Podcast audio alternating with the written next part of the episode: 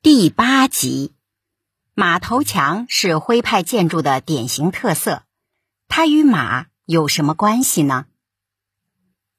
马头墙也就是传统民居建筑山墙的墙顶部分，房屋的左右两面侧墙被称为山墙。传统民居的屋顶被高耸的屋脊一分为二，形成两条线条流畅的斜坡。山墙通常被压在斜坡底下，成为上面等腰三角形加下面长方形的形态。有时山墙会打破原本的规矩，修得远远超出屋顶，形成高高的墙垣，以起到防火的作用。这种山墙的墙头就像高昂的马头，因此被称为马头墙。房屋两侧的山墙修成马头墙的形状，是江西、安徽一带民居的典型特征。徽派建筑有青砖小瓦马头墙、回廊挂落花格窗的说法，很有诗情画意。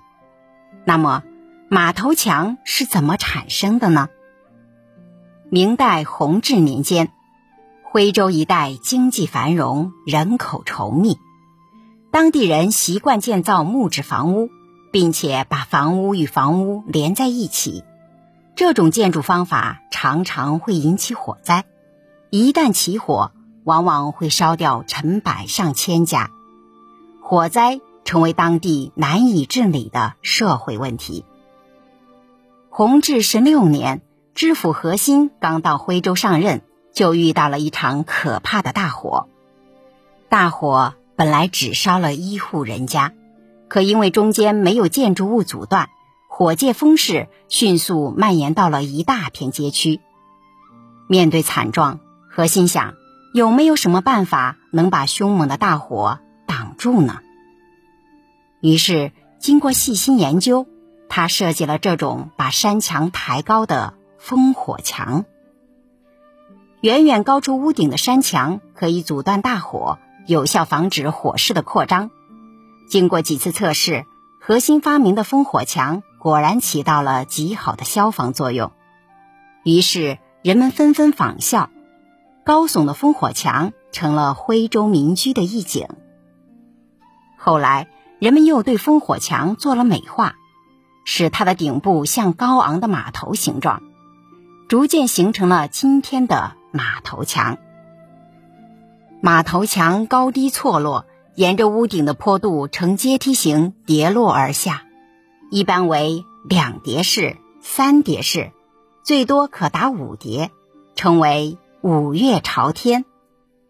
马头墙的顶部通常铺有精致的青砖小瓦，白色的山墙、青色的墙顶屋瓦，在颜色上形成了鲜明的对比，错落有致的叠式形态。又是马头墙有了动感，给高大笨拙的山墙增添了几分轻盈和别致。马头墙的马头形状不仅仅只有修饰意义。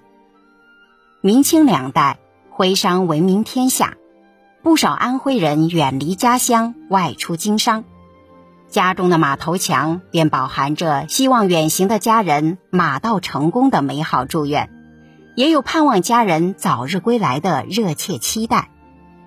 徽州一带的村落中，高低起伏的马头墙好像万马奔腾，自有一种昂扬向上的积极气象，象征着整个宗族、整个乡村、整个地域的蓬勃而旺盛的生机，因此颇受人们的喜爱。马头墙的马头形状。寄予的是古徽州人民的美好愿望，是一种颇具地域特色的文化符号。您刚才收听的是《园林建筑：中华文化十万个为什么》，同名图书由中华书局出版，演播：鹿鸣悠悠。